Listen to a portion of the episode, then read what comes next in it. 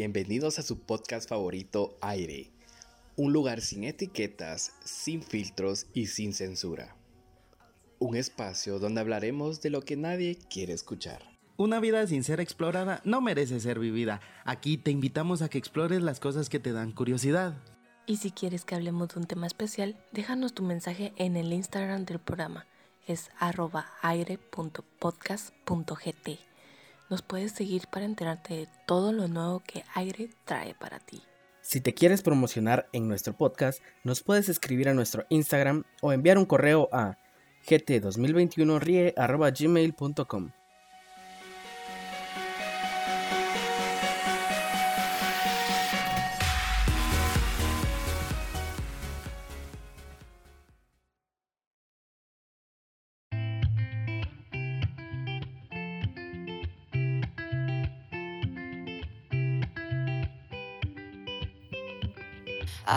had a dream. We were sipping whiskey neat, highest floor of the Bowery, and I was high enough.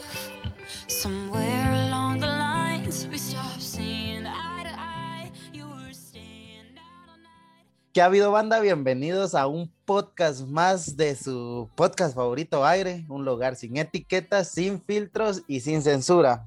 Este, estoy feliz, estoy contento por estar grabando este episodio porque me encuentro con alguien que personalmente admiro mucho. Ha sido una persona que me ha enseñado unas lecciones de vida increíbles y espero que así como yo he aprendido de él, ustedes que nos están escuchando desde su casa también aprendan un poquito de él, porque es una persona que lo ha golpeado duro la vida, pero me encanta que no se ha dejado vencer.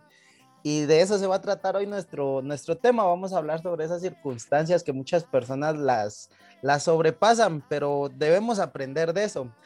Paolo Chávez, ¿cómo estás? Locutor, futuro licenciado en comunicación. Un honor tenerte aquí, que hayas aceptado la invitación, la verdad. Bien, bien de estar aquí con tanta gente bella y buena. Es un honor y una alegría, una alegría sentida, sincera, porque es un privilegio poder hablar de educación, de conciencia, de esperanza y sobre todo de esto que nos une y nos apasiona, como es la comunicación. Gracias a tu equipo, gracias a vos por haberme invitado es un honor, como te repito, estar acá y gracias. La verdad, sí, gracias por aceptar la invitación, Paolo, porque creo que tenés una agenda bien ocupada, pero que hayas hecho un espacio para venir a compartir con nosotros se me hace algo bien lindo. La verdad, a la final el tiempo compartido es lo más valioso porque es lo único que no puedes comprar.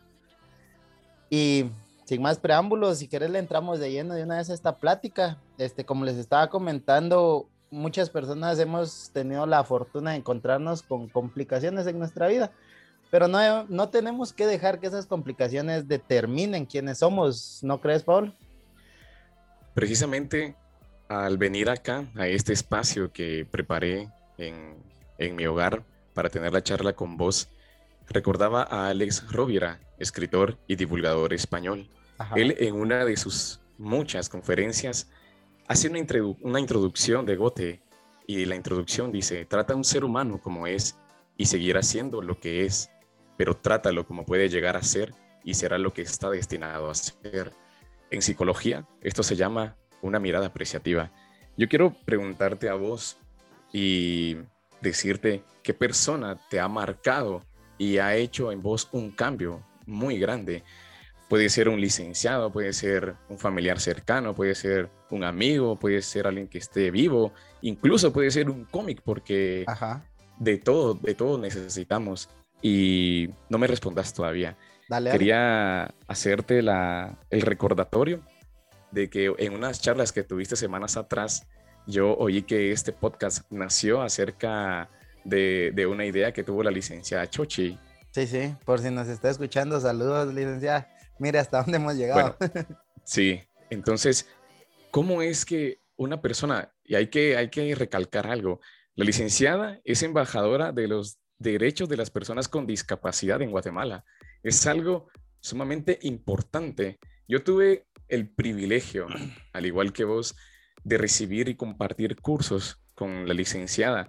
Y era una alegría enorme poder recibir clases con ella.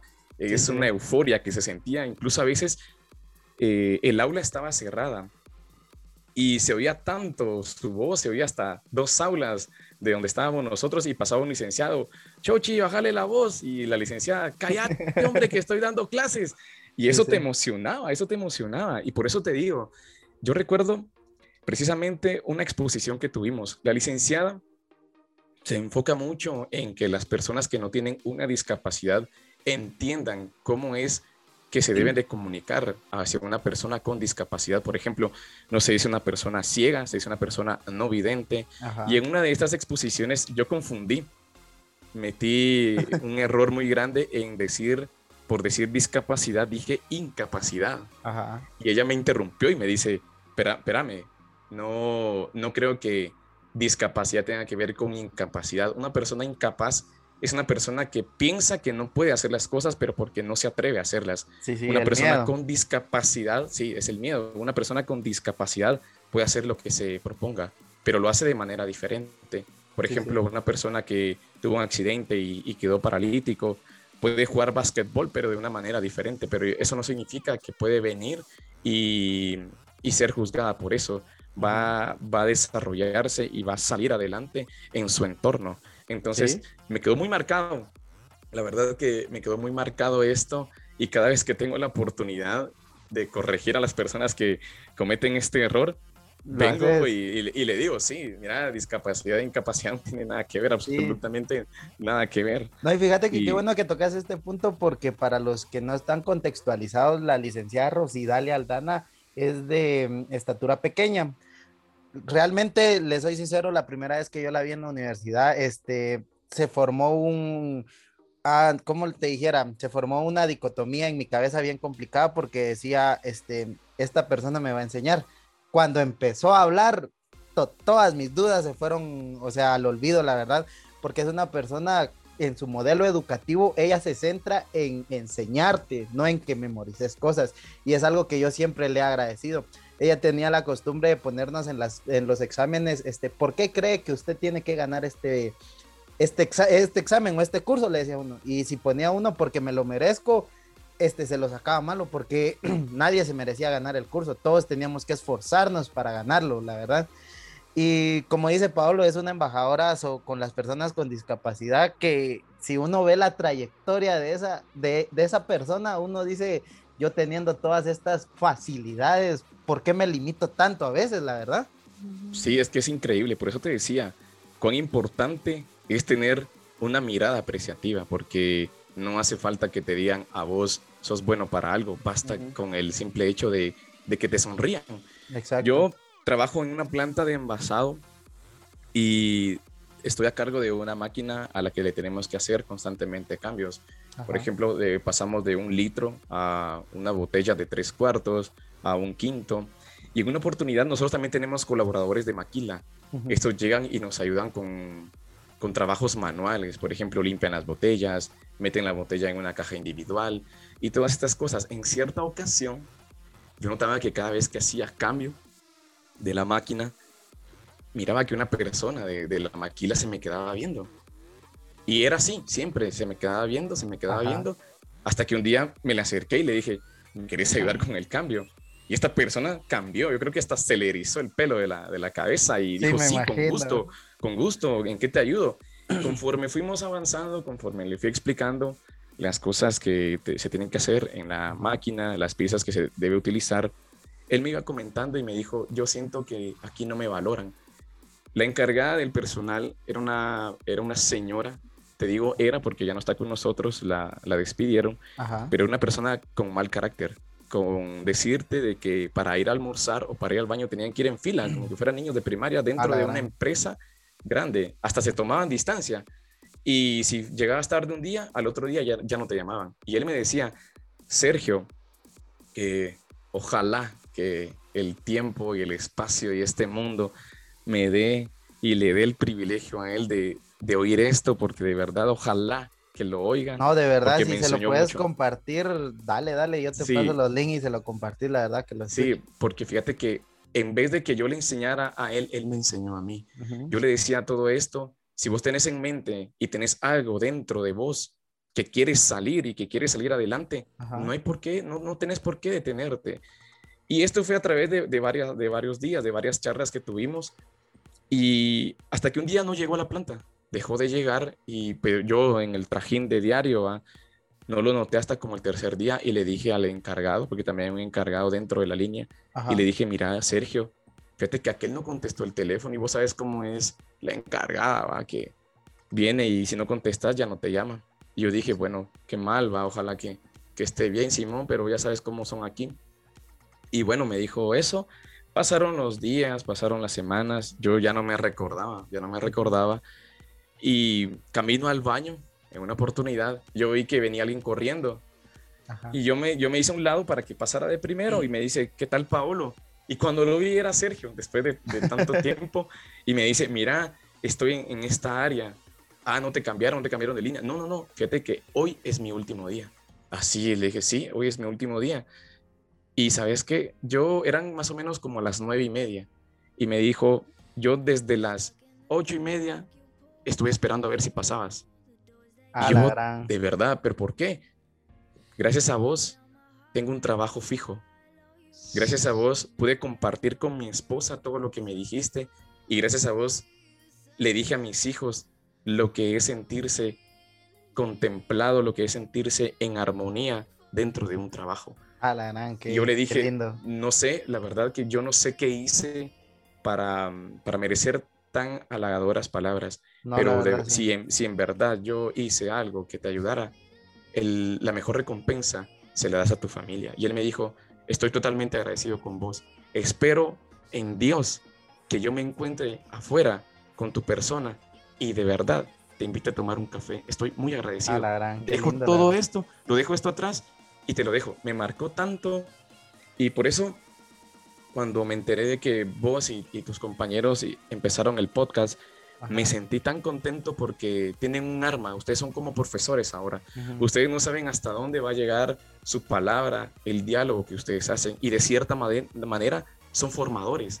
Ahora van a hacer que la gente o se componga o que se destruya con lo que ustedes dicen. No, fíjate que, hacen. ajá, qué buen punto tocaste, es porque fíjate que yo antes de que empezara todo esto del podcast era un poco escéptico en ese sentido de que mi voz pesara, porque yo cuando compartía un mensaje con personas que a mí me importaban, muchas veces era menospreciado y esto en cierta manera me afectaba. Cuando empecé a grabar el podcast y me empezaron a llegar comentarios de que lo estaban escuchando, de que estaba gustando, era de que, bueno, mi voz ya, ya tiene un peso, ya hay personas que me están escuchando y yo quiero transmitir un mensaje positivo, concreto y que sea verídico, porque este, cualquiera te puede venir a decir este, maravillas, pero si no lo respaldas con hechos, este, a la final en eso se queda, en palabras. Y fíjate que, este, qué bueno que mencionas lo de, las, lo de la comunicación, porque yo soy un fiel creyente que eh, si hay una buena comunicación, las cosas avanzan de una muy buena manera. En, en otros países donde la- las palabras son bien limitadas, este, son más conflictivos y es bien curioso, porque si no puedes expresar tus ideas, no puedes llegar a una a un diálogo con alguien y la verdad muchas veces le restamos importancia a este a esta comunicación ¿En qué sentido? En que a un niño este, a veces tiene muchas inquietudes y cuando se las pregunta a los padres, ya sea por porque est- están siempre trabajando, no están en su casa o están estresados, no le contestan al pobre niño. Y esto va formando a personas retraídas, con problemas, que a la final buscan el desahogo en las calles. Est- ¿Estás de acuerdo en esto o no? Me recuerda mucho a la película de Hotel Transilvania, donde un padre, que es un vampiro, tuvo contacto con un ser humano y su primera impresión no fue nada buena. Sí, sí. Y le transmite el miedo a la hija. La hija cuando quiere salir del mundo de los monstruos, pongámoslo así, el papá crea un ambiente y salen unas marionetas que se parecen mucho a los seres humanos y salen que matan, salen que queman todo. Entonces, el padre lo que hace es que está bloqueando, está bloqueando a una persona que puede ser mejor que él, El pero a través de, ajá, del potencial que esta, que esta señorita, que su hija, puede tener, pero él mismo no sabe cómo sacarlo a flote. Ajá. Si vos me decís, eh, antes de tocarte el tema de, de esta, Dale, de, de dale. la sociedad, de, de los niños, cómo pasan de, de vivir en un hogar, de nacer en un hogar, a vivir dentro de la Ajá. calle o por lo menos a tener crianza en la calle, Sí, sí. te quiero comunicar que lo que vos decís, la comunicación es sentirse amor propio. Como vos decías, empezaste con temor. Nosotros sabemos que tenemos en ciencias de la comunicación licenciados muy duros que No, sí. se expresan de una manera en la que a vos te dicen por qué estudié, por qué agarré y por qué tomé esta carrera. Y qué pero bueno lo que, hacen. no, qué bueno que decís esto porque a muchas personas este, con un carácter un poco dócil, a estos licenciados solo los terminan de fracturar a estas personas. Y yo me siento orgulloso. Y si este podcast lo escucha el licenciado Fernando Arturo Arevalo Yancos, quiero decirle que le agradezco bastante todas las regañadas que me pegó, todas las, ahí sí que prácticamente humilladas que nos dio a todos, porque yo dije, no, ni madre, yo le tengo que demostrar que yo quiero esto y que le voy a ganar su curso. Porque para los que están un poco más contextualizados en esto, en la Escuela de Ciencias de la Comunicación de la San Carlos, es el famoso licenciado Yancos, es una persona bien dura, pero si le ganas a, a, Yancos, eh, o sea, te formas como comunicador realmente. Y como él nos dijo una vez, si yo los trato mal, no es porque a mí me dé gusto, sino porque cuando salgan a la calle, allá no les van a decir, papito, vení a grabarme esto o mandame tal cosa, allá los van a tratar como yo o incluso peor. Y esas son unas palabras, como vos decías, un licenciado que me marcó bastante. Sí, y al final esto en vos generó una historia. Y las historias son importantes en la vida del ser humano porque te ayudan con las adversidades. Nosotros pudimos salir de los semestres con el licenciado Yancos, como le decimos de cariño, Sí, sí. y es un honor, es un orgullo poder decir, yo gané con Yancos, Exacto. yo no gané con otro licenciado, sin quitarle mérito, porque hay licenciados que son locutores, que son muy buenos, pero es que el licenciado Yancos tiene una trayectoria muy extensa, muchos años, él creó solo. Prácticamente, ajá, la Ajá, carrera. él hizo los tomos, él hizo todo, pero cuando le encontrabas el lado sensible, cuando le encontrabas el lado amable, esa persona cambiaba totalmente, Sí, sí. cambiaba. Y me recuerda mucho a, a una frase que dice, los cuentos se escriben para que los niños duerman tranquilos y los adultos se despierten. Y estas historias, por ejemplo, vos podés venir y tomarla y contárselo un día a tus hijos. Sí. Yo, lo, yo sinceramente lo voy a, se lo voy a hacer.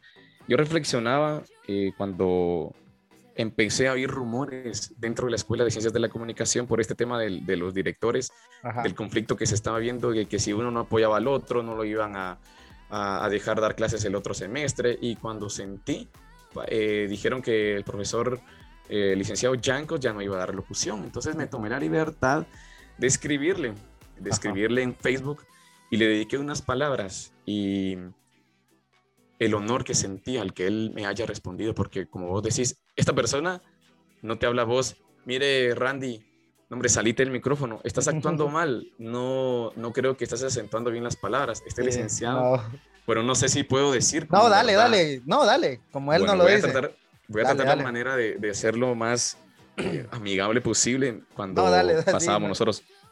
Si nosotros fallábamos en una locución, el licenciado Yancos no nos decía, bueno, te equivocaste, a la próxima, sino que, ya papá, Ya, papá. ¿qué estás haciendo? ¿Qué estás haciendo?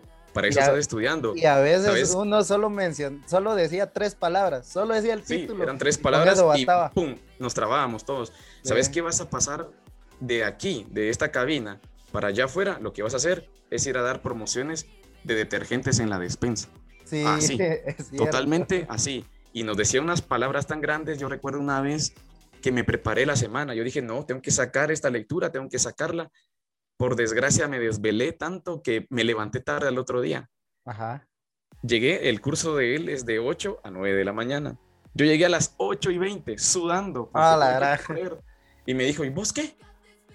No sé si todavía me permite realizar el examen. Pasás de último. Bueno, y dije, oh, bueno, cálmate, cálmate, concéntrate. Y no.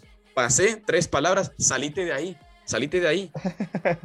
bueno, y me dijo, párate aquí. Y le dijo a todos mis compañeros, este es el ejemplo que ustedes no deben de tomar. Ah, la gran. Yo no sé qué te pasa a vos, Paolo. Vos querés estar acá, demostrar que estás acá. Me marcó tanto.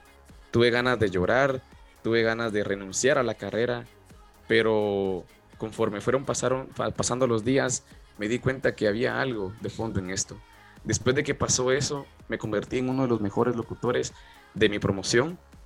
No estoy exagerando, no es que me esté vanagloriando, pero. No, pero en o sea, realidad, está bien. mucha- Con sí, tu esfuerzo lo sí, conseguiste. con mucho esfuerzo. Está bien. Me recuerdo que solo ganamos cinco de veintitantos el último examen, sin retrasada. Y para mí es un honor muy grato, para mí es algo muy, muy placentero decir esto, porque ganar con Yancos de esta manera es algo que te marca, como te decía. Hay Sí, personas que verdad, marcan.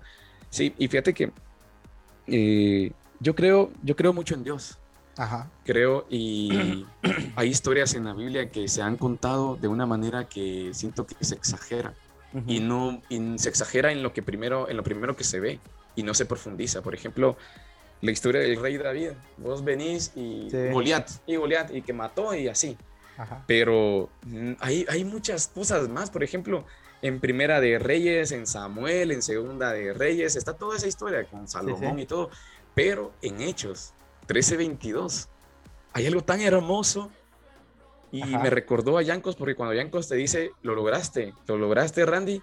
Jaime me decía, el que, con el que tuviste la charla Sí, sí. hace unas semanas, decía, cuando yo le pedí favor a Yancos que me ayudara con mi privado y él me dijo, encantado de ayudarte, sentí una sensación tan grande que me dieron ganas de llorar. Te marca tanto una persona que Definitivamente. olió cuando te dijo algo malo, pero te duele, te duele más, o sea, te cicatriza y cuando te dice algo bueno. Y me recordé mucho de lo que dice Hechos 13:22 y es Ajá. una- algo tan increíble y dice, me agrada David. Recordemos que cuando Samuel llega a decirle al papá de David, de, de- de tu familia va a nacer el próximo rey de Israel. Y viene y le presenta el primero, un galán. Un- no sé, así como son, Sí, como me lo ver a imagino. Bukele, así como ver a Sí, Bukele, no cabal. sé, de ojos verdes, no sé. Y se lo presentan y Dios le dice, no, este no es. Le presenta el segundo y ah, también, bien, es buen candidato y no. Y pasa con todos hasta que le dice, no tendrás otro. Es que ninguno de estos es, es David. Pero él está pastoreando ovejas allá. Él es, le dijo. Él es. Ajá. Y viene Dios y le dice en Hechos, me agrada David, porque sé que él cumplirá los planes que yo tengo. Ajá. Me acabas de recordar porque de cierta manera Yancos a nosotros nos está formando para ser mejores personas, para ser incluso mejor que él. Entonces, si a nosotros nos dice, yo te trato así porque yo sé que vas a ser mejor. Y fíjate que que, yo. que qué bueno que mencionas eso, porque Yancos a su manera te puntualiza tus faltas. Yo, vos que estuviste conmigo en locución, ¿te acordás que a mí me decía mucho el jutiapaneco? Porque Sí. yo cuando empecé tenía un acento muy marcado y arrastraba mucho la S. Con el tiempo, con las regañadas, yo decía, no, ni madre, yo tengo que superar esto. Hoy en día eh, ya no arrastro tanto la S, el, el acento que yo tenía se me ha regulado bastante por la misma gana que yo decía, no, le tengo que demostrar que, que yo puedo, pero estamos hablando de, de nuestro punto de vista, Pablo, tanto a vos como a mí la vida no nos ha tocado fácil. Hemos sabido a- aceptar esos retos para nuestra superación, pero hay personas que, así como Yanko nos ha tratado a nosotros, este, se desmoralizan y como vos decís, tiran la carrera a la basura sin saber que Yancos en ellos está viendo un gran potencial y si te está criticando de esta manera es porque él mismo sabe que tenés el potencial para eso y mucho más. Porque incluso, que- con la- incluso con las personas, perdóname, incluso con las personas con discapacidad, como mencionábamos, él no tiene ningún consentimiento No, porque él nada. sabe que ellos pueden locutar de una manera increíble. La mejor manera de, de superar esto es que vos al superarlo contagies. Es que te vean haciendo algo bueno. Exacto. Por ejemplo, si nos vamos a meter en, en por qué una persona... En la universidad es muy fácil perderse, es demasiado fácil perderse. Las personas llegan ahí, cuando uno entra y gana el examen, uno piensa que ya, ya es todo, pero no se imaginan de que ganar el examen de admisión es Eso lo más solo es fácil. el Salir inicio, la eso es una travesía muy grande y más para sí. quienes trabajan y estudian o para Pero- los que no tienen posibilidades grandes, ¿verdad? Sí, es cierto, pero fíjate que yo estoy agradecido con la vida como no tenés una idea, porque me tocó este, estudiar con vos, con Jaime, con Ángel, con Isa, con Johanna y con Cutío, un compañero, y quiero saludarlos a todos y nos están escuchando, porque se formó una amistad bien linda que creo que en otras condiciones no hubiéramos coincidido tan, tan bien. Pero la verdad sí, se, se siente bonito contar con personas como ustedes. Este, hay una, una frase que vos me dijiste un día y desde ese entonces yo, yo se la comunico a muchas personas porque a mí me cambió la vida, que era Dios nunca te va a dar nada para lo que vos no estés preparado. Y es tan cierta esa frase que créeme que lo agarré como una filosofía de vida, la verdad. Ver los problemas desde otro punto de vista. ¿Y de qué manera te puede afectar? Porque nosotros a todos los que mencionaste, al grupo, como de cariño le decimos el búfalo. Saludos. Saludos. Nosotros llegamos con un montón de temores. Yo a ustedes les he contado parte de mi vida y ustedes me decían, no podemos creer que a vos te esté pasando estas cosas, no podemos creer que vos que te miras tan duro, que, que te comportas de cierta manera, te estén pasando estas cosas. Y cuando vos me decís que te marcó ese, ese versículo, porque es un versículo, tiene que haber dos caras, porque vos venís de un círculo social diferente al mío. Sí, sí. Pero sin embargo recibimos las mismas clases pero no las vamos a aprender de la misma manera. ¿Cómo le vamos a enseñar nosotros a nuestros hijos a, decir, por ejemplo, si un mi hijo yo miro que está pintando, yo no lo voy a obligar a que siga medicina? Entonces, a nuestros hijos, en vez de pedirles que hagan algo, deberíamos escucharlos. deberíamos acariciarnos más, de comprendernos más. Nosotros tenemos una historia en el grupo porque nosotros nos compartimos todo esto. Pero eso es lo que queremos llegar a transmitir con todo esto, con el espacio que vos has estado abriendo. Hay personas que reciben la mejor educación del mundo y son las peores del mundo, pero hay personas que no han recibido una educación buena y son las mejores personas del mundo. Son muy humanas. Entonces, no te define. Nosotros compartimos muchas cosas porque somos buenas personas, porque nuestro núcleo social nos llevó a comprendernos. Pero las personas que tienen todo, que no saben qué es sufrir por algo y son malas personas, hasta suena ilógico y suena que para qué están acá si ya lo tienen todo desde pequeño, pudieron cerrar una licenciatura, tienen un buen trabajo y siguen siendo malas personas. Entonces, ¿a qué, a qué, se van a, cómo le van a devolver eso a la sociedad? Ah. Por eso me encanta, me fascina ser sancarlista, porque yo sé que los impuestos nosotros se los debemos de regresar con educación, con ejemplo, porque yo creo, espacios. yo creo, hay una frase, perdona que estoy diciendo muchas frases. No, dale, dale, ah, no, a mí me encantan las frases porque yo siento que son años de sabiduría condensadas en unas cuantas palabras que te pegan bien duro, la verdad. Por eso a mí me encantan las frases. No sé si has visto en mi Facebook, en mi Instagram, que comparto bastantes frases porque me agradan, la verdad. Te transmiten mucho conocimiento. Y te transmiten paz, como vos decís. Porque pueden, porque creen que pueden. Se trata de experimentar, la vida se trata de eso. El éxito es 1% de inspiración y un 99% de transpiración que se convierte al final de todo en esfuerzo. Tenemos que distinguir en qué es talento y qué es una habilidad. Talento es algo con lo que vos naces. Puedes nacer. Es solo una ventaja. Con un talento musical, puedes nacer con. Es, es una ventaja, por ejemplo. Te decía al inicio que nosotros debemos hacer que nuestros hijos sean diferentes. ¿Cómo? Que te vean actuar, que, que en vez de predicar, te vean actuar. Jesús predicó a qué, a, qué, a qué, edad. Y antes de eso, ¿qué, ¿qué, tuvo que hacer? Dar un ejemplo. Si Jesús empezó a predicar a tal, a tal año, ¿qué hizo antes de todo eso? Primero fue hijo. Primero estuvo bajo las órdenes de su mamá, de su papá. Pero ¿por qué eligió Dios a María? ¿Por qué eligió Dios a, a, a José? ¿Por qué los eligió a ellos? Eh, con esto no, no, estoy tratando de decir o eh, hacer creer en, en, una religión, pero al final la Biblia es un libro y los libros son y hay, para hay que leerlos, exacto. Y hay que leerlos y hay que aprender de eso y, y no Grande, vamos para nada. Definitivamente concuerdo sacar, Así como podemos sacar muchas reflexiones de Erich Fromm, de Franz Kafka, de todos estos. Fromm. Hay un sinfín de estos, entonces por eso te digo. Solo permíteme hacer un, un paréntesis en esto. ¿Vos te leíste El arte de amar? Increíble. Fue La increíble el verdad- arte de amar.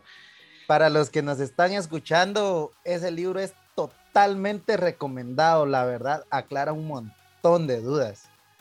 Bastante. Y te abre la mente a un espacio que ni siquiera conocías. Es, es inimaginable. Ese Sí. y El Principito son los libros que deberían de ser obligatorios en, en los básicos. En secundaria, sí. Sí, pero como te decía, talento Sí, y habilidad. Como te mencionaba, Jesús pasó eh, un proceso de que él, al fin y al cabo Jesús fue hombre. Jesús fue un hombre como vos, como yo, como lo relata la Biblia. Él tuvo sueño cuando estuvo en el barco y calmó las aguas. Él se enoja porque él le dice a sus, a sus discípulos, ¿acaso ustedes no tienen también palabra para orar y decirle a nuestro Padre que pare la- las aguas? ¿Por qué me tienen que decir a mí despertarme? Él tenía sueño. Él, fue, al, al fin y al cabo, un ser humano como nosotros. Él tuvo miedo cuando lo iban a crucificar. Tuvo que bajar un ángel a consolarlo porque tuvo miedo. Entonces, por eso te digo, pero tardó cuántos años? Tres años. Y todo lo que hizo, todo lo que hizo en predicar. Pero antes de eso, actuó.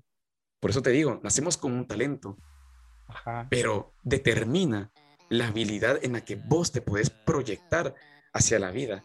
¿Y cómo podemos hacerlo? La lectura es, una, un, es un arma en la que vos puedes educar mucho a tus hijos, pero preguntan, ¿cómo puedo educar yo a mis hijos o cómo puedo incitarlos a una lectura? Bueno, deja 10 libros en la mesa a ver cuál, ¿Cuál a agarra? ver qué cuál pesca tu hijo.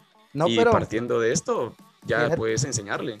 fíjate que me llama bastante la atención esto porque cabal el domingo fui a una tienda aquí a zona 10 que se llama Sofos, que está en el en la en esta Plaza Fontavela, creo que se llama. Si no estoy seguro, pero ya los que lo ubicaron, este, yo fui a comprar unos libros, este, se los recomiendo. Uno se llama El sutil arte de que te importe un carajo de Mark Mason y todo está jodido también del mismo autor. Muy buenos, te, te dan un enfoque bien interesante en la vida. Lo que llamó mi atención es que yo llegué, empecé a buscar mis libros y todo, y llegaron, llegó una pareja con sus dos hijos alrededor de 5 y 7 años. Y mm, eh, los niños le dicen al padre, eh, papá, yo ya sé dónde están los libros de autores jóvenes, puedo ir a buscarlos, le dice. Van, dale, dice. Y los niños se van corriendo a buscar libros y estaban leyendo la sinopsis de un libro. Y yo así como que, madre, sí hay niños que leen. Y o sea, yo estaba tan encerrado en mi burbuja donde pensaba que los niños solo les gustaban los teléfonos. Pero si les das una buena educación, ellos van a buscar la, la información, van a buscar conocimientos. Y me pareció tan lindo, la verdad, y fue como un modelo de yo quiero que mis hijos hagan esto. Sí, y es que, como te, como te comentaba, tienes que hacer que, que te miren hacerlo. Tienes que ver que con el ejemplo, El con la actitud sí, que vos tenés, exacto. es el mensaje. Porque al final le puedes decir vos a tu hijo, hace esto y muchas veces no lo va a hacer. El mejor ejemplo es el, exacto, El el, actuar, mejor ejemplo el es actuar. Sí, es el actuar.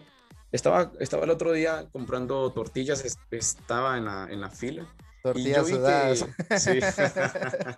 Chiste Sí. local. y vi a un señor que estaba así algo inquieto y, le pregunté, pero ¿qué, qué tenés? Le dije, es que invitaron a mis hijos a una fiesta de cumpleaños y yo no sé qué regalarle, no sé qué regalo mandarle a ellos para que se lo den al cumpleañero. Pero aquí no hay nada. Lo que yo quiero y lo que en verdad siento que le va a servir es un libro. Nosotros con mis hijos tenemos ya 15 libros en nuestra colección. Esos niños van a crecer con una imaginación tremenda. van a- Increíble, van a, sí. van a y, y entonces, pero cómo, cómo si yo no tengo el hábito de la lectura y yo, yo quiero que mi hijo sea un lector, una, que sea apasionante en las letras, ¿cómo puedo? No le vas a poner la metamorfosis de, Ah, la gran, de sí, sí. Kafka, que lo matas, o el arte de amar de El Eric arte de amar que lo sí, matas, que es bien clínico. No, o hombre, o, la novela de esta del retrato de Dorian Gray. Sí, o Ah, la gran. no, que van a preferir ver la película. Definitivamente. o oír la canción de que tiene este español acerca Ajá. de este libro. Sí, de ah, Sharif. De Sharif, uf, ajá. buenísima. Entonces, ¿cómo puedo yo saber si mi hijo es así? Bueno, escúchalos. ¿Qué es lo que les gusta? ¿Qué clase de música le- es, es- oyen? ¿Qué clase de caricaturas les gusta ver?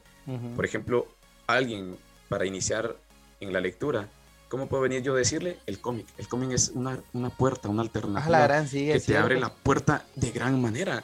Y a mí hay, hay animes que me han marcado la vida. Mm, Yo cuando pensaba que solo existía Dragon Ball Z, cuando solo pensaba que existía Pokémon, me encuentro con este mundo japonés tan lindo, tan hermoso. Fíjate que la, en los animes uno a veces encuentra unas filosofías tan grandes. Para no ir tan lejos eh, y para que la, la gente esté un poco contextualizada, todos creo que ubicamos a Naruto. Y el mensaje que te deja Naruto es tan increíble porque es no te rindas, vos podés. Y Naruto es un, un niño que siempre fue este, desterrado, por decirlo de alguna manera, siempre fue visto mal porque tenían cosas diferentes, pero a pesar de, a pesar de eso, él luchó por sus sueños. Y yo creo que ese es un mensaje muy lindo. Sin importar cuál sea tu sueño, lucha por él, porque no es imposible. Es el valor de la actitud. Exacto. Me, recuerdo mucho a una historia que me contó mi mamá. Mi mamá todos Ujú. los días, bueno, ahora ya, gracias a Dios, pues tengo la dicha de tenerla en casa, Ajá. pero cuando ella, ella por mucho tiempo trabajó y todos los días tenía que cruzarse la pasarela para tomar el bus a- Ujú. hacia nuestra casa, de repente empezó a ver a un niño a la misma hora arriba de la pasarela. Y mi mamá todos los días le compró pan y siempre a la misma hora, en la misma pasarela, le regalaba el pedazo de pan. Todos los días. Así fue durante mucho tiempo. Luego de cierto tiempo, pues el niño ya no estaba. Eh, me imagino que se cambió de pasarela o, o no sé qué pasó en ese tiempo. Ajá. Y en una oportunidad, ya al pasar eh, los días, mi mamá tuvo que salir tarde. Y tenía que cruzarse la pasarela entre tarde y noche, cuando ya está oscureciendo. Sí, sí, tipo Y- 6. Sí, más o menos así que aquí en. Guatemala es algo que en, en unos lugares anochece más temprano que otro. Es cierto. o en unos lugares se creen países como en Shela, pero son cosas que- Cabal. que son otro punto. Pero habían jóvenes en la pasarela, obviamente estaban, tal vez estaban drogándose, mi mamá no, no los observó muy bien. Y mi mamá decidió pasar, mi mamá decidió pasar enfrente y los jóvenes se acercaron a ella y la iban a asaltar. Ajá. Cuando empezaron a caminar, se sale del círculo de estos jóvenes, se sale un joven y le dice, espere, yo la voy a pasar, pero péguese a mí. Cuando mi mamá reconoció abajo de la pasarela, era el mismo joven a la que ella Al le que le regalaba dabas pan. un pedazo de pan. Entonces, cuán oportuno es darle a tus hijos, aunque sea una caricia, aunque sea, si tu hijo viene y te regala algo, el, el acto de amor, su lenguaje de amor es tipo de regalos. Fíjate que lo me, que menciona. Me vino una connotación bien linda esto, que creo que a vos te va a encantar, que es de este famoso rapero venezolano, Cancerbero, que dice, ¿hace cuánto no le di- dices a tus hijos te amo? ¿O acaso dejar, dejaste de amarlos cuando ellos dejaron de ser chamos? de ser, sí, la canción de Cámbiate. Esa es, Es- bellísima. Es, Cancerbero tiene muchas historias que reflejan mucho la vida de, Era, era un ser niñez humano con una inteligencia que... Es alguien que te marcó. A mí me marcó. Y hay una Definitivamente. canción, hay una canción, no recuerdo el nombre ahora, pero hay una canción en donde él dice que a él le, le, le reclaman que por qué tiene que hablar tan técnico, que por qué tiene un lenguaje tan amplio. Y él dice, Sí, como sí, si sí. en los barrios no no supieran, enseñaran a leer y a a leer y a escribir. Entonces, para todos hay oportunidad, todos tenemos 24 horas, todos tenemos algo. Y me hiciste recordar Ajá. una canción de este rapero que se llama Y en un espejo vi. Y voy a leer, voy a leer, voy a leer eh, unas líneas porque Dale, la voy a relacionar con otra canción. Dale, dale, dale. te La, la canción empieza, y hoy la fui a visitar caminando entre lápidas y me di cuenta que la vida aquí es muy rápida. Aunque ya lo he dicho antes, quiero recordarlo hoy. Y como cuando tú recuerdas una historia que no debe ser contada, pero escuchas una voz que te dice, Cántala. cántala. Te exige por favor, nárrale a tus semejantes la razón de lo que estoy. La historia que se repite en muchas vidas, pero que no todos pueden expresar con tu don. Y es por eso que tú debes servir de conexión. Antes de, de explicar, antes de explicar la, a quién le dedica esas letras, te voy a... Me recordé de otra canción, ya que tengo a la mano acá la letra, te la voy a mencionar y vamos Dale, a ver dale. las dos versiones dentro de un hogar, los dos pilares importantes dentro Fíjate de un hogar. que me llama la atención y qué bueno que mencionamos a este rapero porque muchas personas lo han satanizado y lo relacionan mucho con drogas, este, asaltos y cosas por el estilo. Pero yo, yo personalmente los invito a que no escuchen la canción, lean las letras. Ya después si quieren escuchar la canción ya es decisión propia, pero lean las letras y vean el nivel intelectual y humano que poseía esta persona, la verdad. Yo tristemente lo conocí cuando él ya había fallecido, pero sus letras me han marcado de una manera tan increíble porque a pesar de que las escribió hace años, lo puedes asimilar con cualquier situación actual. No caduca. No caduca. él representa en sus letras que es impresionante. Y, la canción de mañana será otro día. Solo, espérame, solo puntualizo con esto cuando tu arte trasciende las barreras del tiempo es porque has hecho algo increíble, desde mi punto de vista. Sí, totalmente. Y como él dice, él tenía... Yo, yo me voy a atrever a decir que él tenía la certeza de que lo iban a matar porque él, cantaba también contra el gobierno. Cuando una persona diferente a los demás es loco, es, es loco ante una sociedad ignorante. Y la canción de mañana será otro día. Empieza es que empieza, yo no sé de dónde sacaba tanta inspiración este hombre, parecía que no era de, es un genio. Y la canción empieza sentado de noche en un banquillo, fumándome un cigarrillo, con un revólver en el bolsillo de rencor lloraba. Quizá por la soledad que me acompañaba. Solo era interrumpida por un padre que en alcohol se ahogaba. Lo estaba deteniendo. Él se quería suicidar, pero se recordaba que su padre se ahogaba en alcohol entonces, después dice, miraba el suelo, en cañón, oí la voz de un hombre que se acercaba y me comentaba, para, para, para mm, no ser tan larga la canción, fue un hombre ciego que le tendió la mano y evitó que él, se, se suicidara. Pero en la primera canción, en la primera letra que yo te leí, él habla porque fue a la tumba de su madre. La madre para él fue un icono importantísimo. Creo que fue la persona que más amó en este mundo. Desgraciadamente, a su corta edad vino y, vio fallecerla. La madre murió a temprana edad. También vio morir a su hermano y fueron cosas que lo marcaron. Pero como te digo, la mamá en el poco tiempo que estuvo con él vino y se acercó. Lo marcó tanto que le pudo dedicar letras como el, La Ley de Hielo, que nunca se atrevió a cantar en público, donde él dice, madre, eh, ya deja de, ya, ya estoy cansado de contar, porque él dice en la canción que él está contando jugando al escondite y él quiere que ya dejar que ella juegue, dejar que, que todo termine, que ella deje de jugar al escondite para que salga para estar con él, es impresionante y él se echa la culpa y él dice, dice que mi padre está enojado porque yo de clases me escapaba y él dice que él dijo, porque desgraciadamente lo mataron, Ajá. Eh, te marca un padre. La mamá viene y le enseña la vida que pudo trascender en su carrera rapera.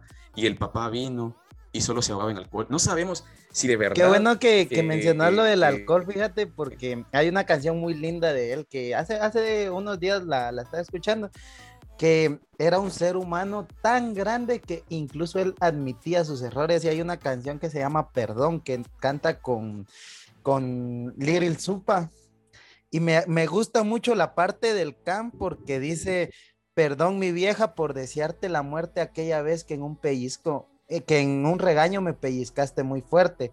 Ahora por no tenerte yo no me perdono y aceptaré con gusto si me toca morir solo. Perdón a todos los que ayudarme han querido y los rechazo por este orgullo que sé que me mantiene vivo. Y lo, lo, que más me impactó fue la, la, las líneas que le dedica a su, a su padre, que le que dice, este, pido perdón a ese viejo borracho que me dio techo y comida y yo nunca supe darle un abrazo. Esa, esas letras realmente te tocan. un abrazo, sí. Es increíble. ¿Y cómo, cómo lo transmitís? Él bien hubiera podido ser un delincuente, porque fácil es convertirse en delincuente. Y fíjate que eh, me recordé de un autor que lo, citamos al inicio de la conversación, que es Franz Kafka. Y él eh, tuvo muchos problemas con su papá. En el libro de Metamorfosis, incluso, Gregorio Samsa eh, viene y se, el- al inicio de la metamorfosis de este libro tan, tan lindo, Ajá. Kafka no te redondea nada. Gregorio Samsa se levanta y se encuentra hecho un escarabajo. Es un bicho. Ya sabes de qué se va a tratar la, la- la historia. Sí, sí. Pero cuando vos lees la biografía, entendés el porqué de este mensaje. Él, los autores que lo, estu- perdón, que lo estudiaron, se acercaron tan profundamente que descubrieron que no tenía una buena conversación con su padre. Y hay un libro que está dentro de las conexiones y de las cole- colecciones de, de este autor que se llama Carta al Padre. Y te quiero Ajá. leer un párrafo Dale, dale. es escucho. tan impresionante cómo él se expresa y tanto es el dolor que prefirió escribirle una carta al padre y no decírselo en persona. Ajá. La carta dice, queridísimo padre, últimamente me has preguntado por qué afirmaba yo tenerte temor. Como de costumbre, no supe qué contestarte. En parte por el miedo que tengo ante ti, en parte porque el razonamiento de este miedo son necesarias muchas particularidades, como para poder mantenerlas unidas en una conversación. Y si intento aquí contestarte por escrito, será de todas maneras de una manera muy incompleta, porque también al escribir me obstaculiza el miedo ante ti y sus consecuencias, porque el tamaño del asunto sobrepasa mucho mi memoria y mi inteligencia. Y eso solo es el inicio del libro. Y cuando terminamos el libro de Metamorfosis, el padre mata a este bicho, mata a Gregorio, porque lo quiere sacar de la casa, lo quiere sacar de la casa y le empieza a tirar manzanas. Y las manzanas se le van incrustando a Gregorio y lo termina matando. Entonces, en ciertas, en pocas palabras, si vamos a entender, por ejemplo, el,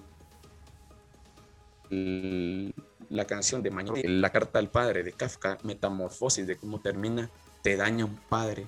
Muchos piensan que, ¿cómo voy a dañar yo a mi hijo con mis actitudes? Lo daña, sinceramente. Fíjate Si hay que padres aquí que nos están escuchando, lo dañan. qué bueno que mencionas eso, porque quiero, me, me clavé do- en, dos, en dos cosas. La primera era lo de Cancerbero, que decías que él pudo haber sido un delincuente. Fácil, Pero, fácil. y Más en exacto. Venezuela. Exacto, pero eso quiere decir que tu contexto no te va a definir. O sea, no porque crezcas en un, en un ambiente malo, tenés por fuerza que ser malo. Y lo otro era que, este, permitime que se me fue esto. Pero antes, eh, quizás se me recuerda ahorita, pero te quería preguntar, ¿vos crees que el hombre es bueno por naturaleza y la sociedad lo corrompe? ¿O es malo por naturaleza y la sociedad lo limita? ¿Vos qué, qué crees de esto? hablando eh, con unos compañeros del trabajo.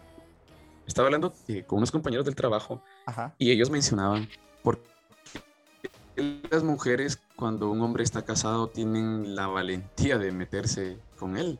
Y Uf, el- ajá. un, un compañero decía, yo no me explico, yo no me explico. Y yo le decía, por ejemplo, vos vas a un barrio muy marginal y miras a una mujer, pero esa mujer le pones un vestido de los más finos y es una modelo, es una modelo. Y cuando miras, cuando miras, es novia de un tuctuquero. No estoy diciendo que, un- que el trabajo sea... No, esto no es con ánimo malo de, de- ajá, pero de- obviamente, de- no, no, no.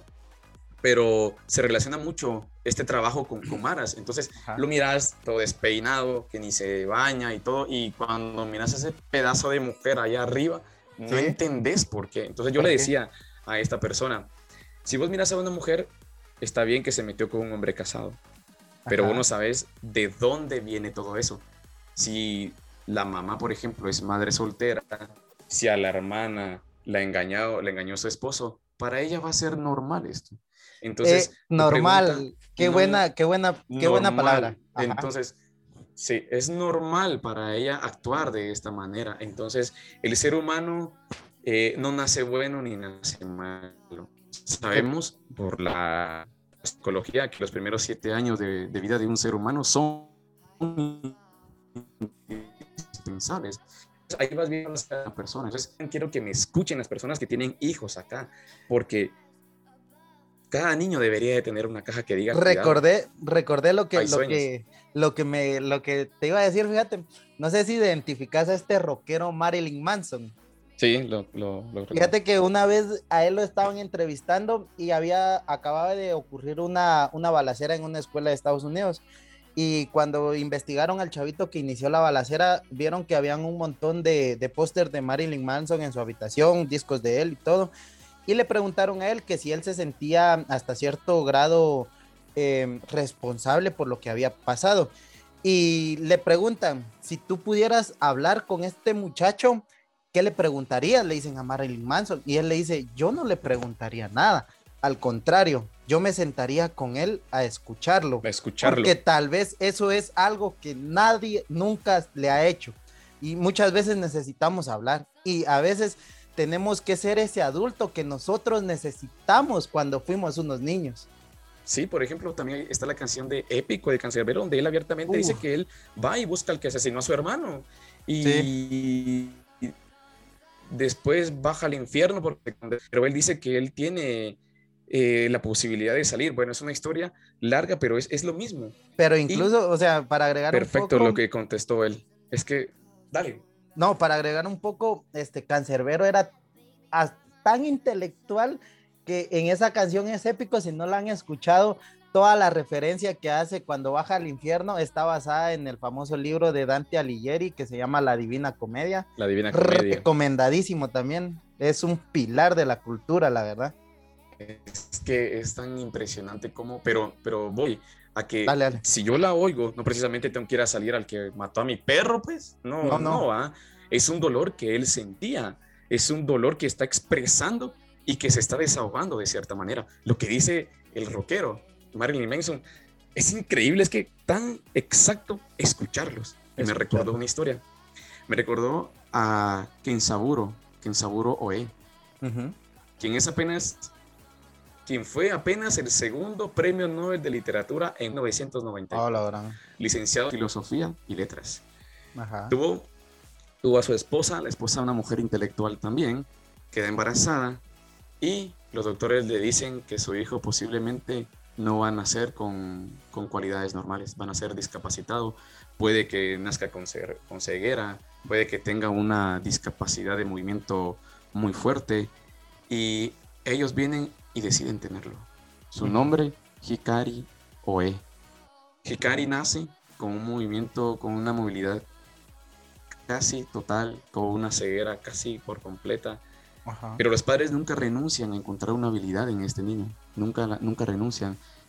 Kensaburo en su libro dice que él se refugió mucho en el alcohol, porque no entendía de que como una persona como yo, siendo tan profesional, que tengo un premio tan importante, y mi esposa que es sana, viene y nace una persona con discapacidad, con, esta, con estas cualidades que no entiendo, pero se dio cuenta de que todos los seres humanos nacemos para algo. Ajá. En cierta ocasión, la madre, paseándolo por el parque, escucha que él repite, que Hikari, su hijo, repite el canto de un pájaro, y ella, y ella observa se lo comenta a Kensaburo y le compran cassettes, les compran sonidos, le compran discos con sonidos, con sonidos de pájaros. Al cabo del tiempo, Hikari reconoce el nombre de cada pájaro por su canto. Deciden contratarle una maestra personal, su madre, amante de Mozart, le pide que le enseñe partituras de, de este compositor. Ajá. A los 11 años regresa la, la maestra eh, a darle clases como de costumbre y se encuentra con una partitura escrita por Hikari. Ella no puede creer porque se parece casi exacta a, a, las partituras de Mozart y ella no entiende quién lo hizo. Y el niño, como pudo, le dice que fue él y ella no cree. Y entonces el niño viene a Hikari y le dice, yo lo hice. ¿Cómo se lo dijo? Ejecutando, haciendo en el piano lo que mejor sabía. Pero él agarró su Para no hacerte largo el cuento. Dale, dale. Sí, como una prioridad como una prioridad, desarrolló otros, otro sentido, desarrolló otro movimiento que lo llevaron a que en su primer disco vendió 80 mil copias. Es uno de los mejores intérpretes que hay de Mozart, un niño con autismo. Pero ¿cómo pasó? Porque los padres escucharon, porque los padres no se limitaron. Entonces, cuando miramos personas que están en la calle, están buscando lo que en su casa no encontraron, están buscando lo que les hizo falta, lo que, lo que le ofrece una persona mala, lo que le ofrece una mara es amor, es cariño. Bueno, sabemos de esa estupidez, esa estupidez de, de, los 13 segundos que te agarran. Yo no, yo no puedo entender cómo es que alguien que dice protegerme me va a pegar 13 segundos. Ajá. Yo no entiendo. Y recuerdo la, la noticia que hizo este impresionante presidente que de verdad Bukele es alguien que es, es alguien que te inspira mucho y él en una oportunidad agarra un teléfono donde grabaron una entrevista, no, donde grabaron una llamada donde unos mareros, claro que con el acento ese de que tienen, sí, sí. Que mira, mira mami, que no sé qué, ya tú sabes, no sé cómo es que hablan, pero nosotros te estamos cobrando tanto dinero y te estamos advirtiendo porque si no lo pagas, eh, nosotros no queremos hacer lo que nos puedes obligar a hacer. Y Bukele dice, en la cárcel ahorita están compartiendo celdas. En la cárcel ahorita están haciendo ese, se están yendo al baño en la misma taza. No se pueden bañar, no tienen jabón, no tienen pasta de dientes, no tienen privilegios de nada. Y viene un joven que acaba de cumplir su condena, antes de salir, le entrega un papel a un oficial. ¿Qué decía el papel? Que para que nosotros accediéramos a sus planes, para que nosotros, o sea, se está refiriendo a los mareros, si ustedes quieren que nosotros dejemos de matar, nos tienen que dejar entrar armas, nos tienen que dejar entrar drogas, nos tienen que dejar entrar mujeres, prostitutas. Y dice Bukele, ¿qué nivel tan alto de estupidez, de ignorancia tiene esta gente para conmover a una persona? Porque no pidieron jabón, no, pueden bañarse y no pidieron jabón, no pidieron, no pidieron baño. Toilet. Ajá no pidieron una toalla, no pidieron pasta de dientes, no pidieron un cepillo de dientes, piden drogas y los que están adentro están de acuerdo con lo que estas personas mandan. Entonces, que sigan durmiendo, que sigan defecando donde mismo, porque yo no le voy a hacer caso. Y él dice, esta es la única conversación que vamos a tener entre ustedes. Pero yo voy a lo que él dice. ¿Qué nivel tan estúpido tiene la gente en creer a estas personas? Pero es por falta de amor, por falta de que los padres no hicieron la siguiente antes de que estas personas salieran, porque van a buscar lo que no obtuvieron en, su casa. Una, una familia camina bien y los, por ejemplo, una de la familia es el hombre y es el hombre que al final decide, sea bueno, sea malo, la mujer interviene ahí. Mira, a mí no me parece que estás actuando así, porque para eso es ayuda idónea. Por eso es que Dios la sacó de la costilla de, de, de un hombre, porque Dios hubiera eh, dicho, bueno, también te voy a hacer de la tierra, pero de un humano sale otro humano. No podemos decir que existen otras cosas. Entonces, hombre, mujer son de la misma creación, de la misma vida que Dios dio. Entonces viene y, no pueden caminar por aparte. No se puede caminar. Que en Sauro, con su esposa, escucharon a su hijo. Lo escucharon. Fíjate que me quedé. se dieron este cuenta de que él servía para algo. Vos y yo nos vamos a entender. No, fíjate que me quedé bastante con lo que me que mencionabas de este chavito, porque este, eh, sus padres vieron en su discapacidad un potencial. Y ahí en la cultura japonesa hay un arte bien lindo que se llama el arte del kitsugi, que es la técnica de pegar este, porcelana con oro este, cuando algo se les quiebra, lo agarran las piezas y lo pegan con oro. Eh, el oro hace resaltar los defectos y tus quebraduras ya no, ya no es tu, defecto, sino que es lo que vos presumís. Y, y, siempre hay dos personas, que las que se victimizan y las que deciden hacer algo por, por, por su futuro. Porque siempre hay personas, ah, no, es que yo no puedo hacer, ¿qué te digo? Jugar fútbol porque no tengo los zapatos necesarios para jugar. O yo no puedo estudiar porque no tengo internet, porque no tengo una computadora, pero tenés un teléfono, pero puedes pagar internet. Hay muchas personas que, que le echan la culpa de sus problemas a todo lo demás, pero nunca asumen el riesgo de decir, yo tengo estas limitaciones y vamos a hacer algo con esto, la verdad. Porque hay estas personas a mí me molesta mucho porque como alguien que ha pasado por situaciones complicadas, como por decirte algo, la muerte de mi padre fue un acontecimiento que me marcó bastante, pero a partir de eso yo aprendí bastantes cosas porque este, los problemas yo ya no los tomo como los tomaba antes, porque si por decirte algo se me pincha la llanta de la moto, hay personas que dicen, ay, ahora qué voy a hacer, se me acabó el mundo, ya no voy a llegar a la reunión o cosas por el estilo. pero es de, y, y en mi caso es de, bueno, se pinchó, vamos a buscarle solución y ya, porque yo ya pasé lo cruel, yo ya pasé cosas complicadas, que si viene un pequeño problema, yo no me voy a, a- yo no me voy a limitar por eso, al contrario, yo voy a ver oportunidades en esto. Y es a lo que vamos, o sea, tu contexto no te puede definir. No, Es cierto, vos puedes ni la crecer- suerte en donde naces. Exacto, ni la suerte en donde naces. Vos puedes haber nacido en un, en una, en un lugar marginal y es cierto, te va a costar, pero cuando llegues a la cúspide de tu éxito, lo vas a disfrutar aún más y vas a decir, sí, yo pude salir de eso. Y no quiero que tomen esto como ese mensaje este, tan cliché que han intentado vender los medios de comunicación. Quiero que tomen esto como dos personas reales que están charlando sobre problemas reales que tuvieron en su vida y que a pesar de eso supimos salir adelante. A pesar de eso, aquí estamos estudiando, a pesar de eso, aquí estamos haciendo un podcast y no nos ha limitado. Porque vos has de conocer personas que se limitan bastante por o se sienten bien ofendidas por cualquier cosa. Y sabes que era algo que me gustaba mucho de nuestro grupo El Búfalo, era de que cada sábado llegábamos a la universidad y todos, sin, sin importar qué tan mala haya sido tu semana, todos teníamos una sonrisa. E incluso vos lo dijiste en una ocasión. Me sorprende mucha que a pesar de que vos, Randy, tenés tus problemas, vos, Jaime, tenés tus problemas, Isa, tenés tus problemas, venimos aquí y la pasamos bien porque no dejamos que esos problemas nos afecten, porque nosotros ya pasamos, como dicen, lo culero de la vida. Ya los demás problemas son insignificantes para nosotros y de eso se trata, agarrar esos momentos malos de tu vida y utilizarlos como un potenciador, no como una limitante. Convertirlos en buenos. Exactamente. A mí me, me encantaba, al salir del trabajo, me encantaba bajar al trébol. Digo bajar porque mi trabajo está arriba del trébol. Ajá. Me encanta, bueno, ahora con que ya no hay buses por todo esto de la pandemia, pero antes lo que yo hacía era y agarrar un bus vacío para irme durmiendo. Porque cuando estudias y trabajas a la hora de almuerzo, querés ocuparla para dormir, porque tenés Sí, que sí. tener en clases, en tareas que, que te absorben.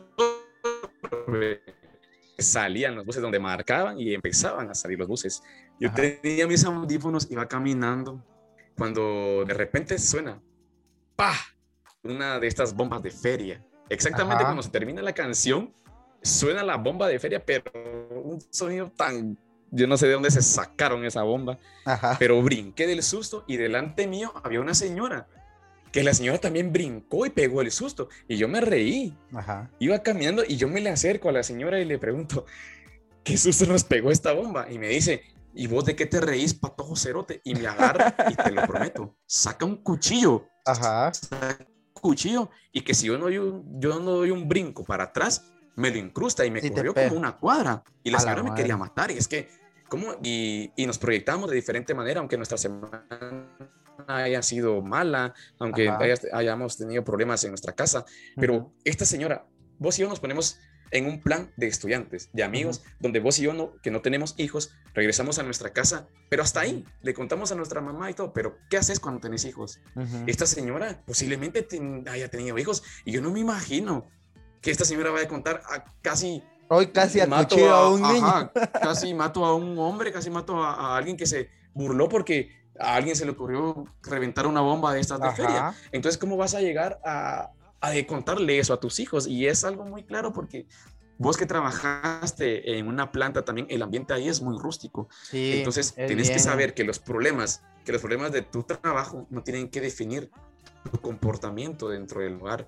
Recuerdo mucho la final de la Champions de Real Madrid con el Madrid, con los, con los archienemigos de la capital de España Ujú. que, bueno, la ganó el Madrid, ¿va? Pero es que Ajá. no es suerte, de tanto llegar, un gol iba a caer. Ajá. Eh, no quiero poner en contra a los del Barcelona, bueno, a mí casi no me gusta pelear por esto, pero bueno, Ajá.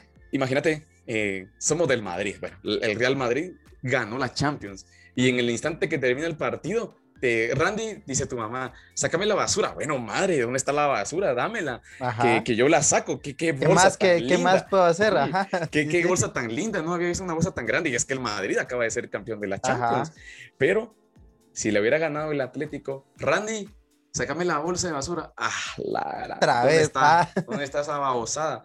Sí, sí, ¿Dónde la querés, entiendo tu punto. ¿Dónde, dónde querés? Entonces nosotros no debemos de, como dijimos, si yo tuve la suerte de nacer en un, en un hogar con cierto privilegio, esto no define nuestros valores. No. Por ejemplo, a mí me cae mal la plataforma, la aplicación eh, de TikTok porque he visto que las personas se graban en condiciones muy precarias. Ajá. He visto bailes donde las personas se graban con su casa de lámina, con su casa de, de tierra. No Sí, estoy sí. justificando, pero yo, yo me pregunto, si estos padres piensan que darles dinero para un internet, porque obviamente es con tarjeta, porque no creo que, y me sorprendería si tuvieran una tuvieran- conexión a Wi-Fi, Ajá, Sí, internet pero- residencial. ¿por qué no le compro un libro para que él explore el mundo real? Y me da mucha tristeza saber que muchas personas se refugian dentro de, esta, de este mundo. Se refugian porque al fin y al cabo van a recibir o halagos. Mira qué bonita tu casa, que a pesar de donde vivís, pues salís adelante. No entiendo por qué hay un comentario que sale adelante si solo está bailando. Ya mero salen posando y, y Fíjate casi que el problema de TikTok es, es una plataforma que promueve mucho la fama, pero no está promoviendo contenido de valor. Ese es mi problema. No, Sí, le estoy es restando, es. no le estoy restando mérito a las personas que bailan porque personalmente me considero un poco tronco para, para bailar. O sea, hasta cierto punto tienen su mérito. Lo que yo no comparto es que le estemos dando tanta, tanto poder a estas personas, porque lo- si miras los números de TikTok se inflan demasiado, estamos hablando de millones. Y pongámonos a, para hacer una, un cálculo así exacto, al Estadio Azteca le caben alrededor de 100 mil personas. Estamos diciendo que 10 estadios aztecas están viendo tu contenido. Sí, ¿Por qué no aprovechas ese potencial para comunicar algo de valor? Ese es mi problema. ¿Por qué no utilizamos eso para comunicar algo de valor? Como vos decís, el arte de amar tiene ideas bien interesantes que podríamos compartir en esta plataforma para ayudar a las personas. Como por ejemplo, este, al principio del libro hay una, hay algo que me llamó bien bastante la atención, que era el amor masoquista y el amor sádico. El amor masoquista es el que depende de otra persona. O sea, yo hago lo que vos me vas a decir porque yo soy sumiso. Y el solo amor, complace. ajá, el amor sádico es el que yo tengo que poseer a alguien para sentirme amado. O sea, y muchas personas piensan, es que me prohíbe cosas porque me ama. No, no te ama, o sea, está proyectando sus inseguridades en vos. Sí, Sí, o sea, Sí. este es un contenido de valor que deberíamos transmitir en TikTok y no solo alabar a niños que saben bailar, niños que están este, contando chistes, porque, o sea, como te digo, no le resto mérito, tiene su mérito, pero deberíamos utilizar estas plataformas de una mejor manera. Y como vos decís, en vez de a tu niño de, ¿qué te digo? Ocho años que ya sepa leer, en vez de comprarle un, un smartphone, comprarle un libro, le va a servir más. Y el otro problema que tengo es que eh, con el internet, gracias a estos benditos teléfonos, en internet puedes encontrar libros maravillosos totalmente Gratis. gratis. Y las personas no lo descargan. Para no ir tan lejos, un libro que he visto recurrentemente en internet es El Príncipe de Nicolás Maquiavelo. Y si lees esa obra de arte, libro. es, es como nos están gobernando hoy en día. Y quien no conoce su pasado está condenado a Condenado repetirlo. a repetirlo. Por eso es que seguimos esco- escogiendo a las mismas autoridades de mierda, porque a la final esos son que nos llevan hacia una, a un camino de perdición. ¿Por qué? Porque no tenemos esa bendita cultura de leer. Y créeme que se siente tan bien dialogar con personas como vos que tienen esa cultura de, mira, yo tengo referencias de Eric Fromm, de, ¿qué te digo yo? El, el psicoanalista este famoso, ¿cómo se llama? Oh, se me fue el nombre. Eh, pero como te digo, o sea, se siente bien platicar con personas así, que te abren la mente, que te invitan a cuestionarte. Y al inicio de esta plataforma de TikTok todos decían que era para robarte datos. Y Ujú. yo le daba a la gente que tenía ese, pero ¿qué datos te roban? Datos de internet. No sabían ni siquiera que referían a datos personales, no a datos de internet. Ajá. Entonces, si yo vengo y mi hijo no tiene vergüenza de que yo le dé un hogar de lámina, de tierra, entonces que no le dé vergüenza leer en TikTok, como vos decís. Ajá. Entonces voy, voy a venir yo, le voy a escribir un libro en PDF, acabamos de decir cuántos, ya van tres, eh, el de Erich Fromm, el, el Principito, el de Nicolás Maquiavelo, y existen un sinfín de números que, Sí, sí. de, de libros que tienen 15 hojas, que lo lees en media hora. sí. Y, pero, y vos decís algo muy importante. El presidente viene, pero al presidente no le importa porque no le conviene. Ellos saben que con un pueblo culto, ellos El arderían poder en llamas. Ellos arderían en llamas. Entonces O sea, les conviene más tener a un basurero, a una comunidad dentro de un basurero, que ni siquiera, yo tuve, eh, yo tuve que hacer un trabajo sobre las aguas negras de, de la basura, de cómo es que esta gente vive. Y no estoy mintiendo. Le, les llevé pizza a unos niños y ellos me dijeron, ¿qué es esto? No entendían que era una pizza.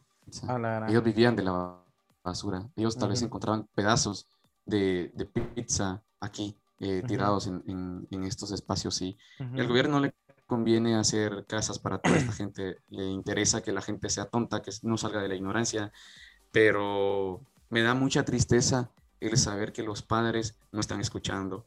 Recientemente fui a una reunión familiar, que a mí si no me invitan a una reunión familiar, de verdad que se los agradecería un montón, pero a veces tengo que ir porque va mi mamá. Definitivamente. Y bueno, sí, y estaba observando, tengo el, el- el hijo de, no voy a decir qué familiar es, pero estaba el hijo de alguien cercano Ajá. que posiblemente oiga el podcast, entonces no quiero que esto me ande diciendo, sí, No, me sacaste. Ajá, no, Pero dale, dale. El Respetamos niño eso. tiene do- do- dos o tres años, sí, dos o tres años, y muy tranquilo, viendo en su teléfono, en su teléfono, Ujú. eh, caricaturas, unas vacas, yo creo que era la vaca Lola, y después se pasaba no sé La qué, famosa. y de repente, ajá, y de repente pasaba corriendo, y se iba directo a una pecera, Y él agarraba a, a su abuelo, lo agarraba, bueno, creo que ya dije el, el parentesco que tengo con, con esta familia, pero él agarraba a su abuelo y lo, guiaba a la pecera. Y le decía, mira, mira. Y a él le encantaban los pescados. Miraba y miraba las tortugas y él decía, me imagino que en su mente, puchiga, yo quisiera pecera. ¿Cómo es que respira dentro del agua? Y de ahí regresaba otra vez a su teléfono.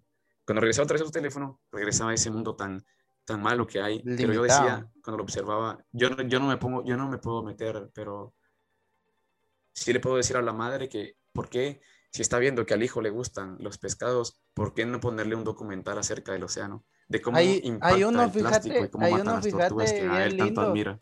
Hay uno bien lindo que se llama en, en Netflix está, eh, se llama La Tierra de Noche y habla mucho sobre estos ecosistemas acuáticos y da bastantes este, datos interesantes. A mí me encantó. Ponemos a nuestros hijos a ver eso, sí, porque Exacto.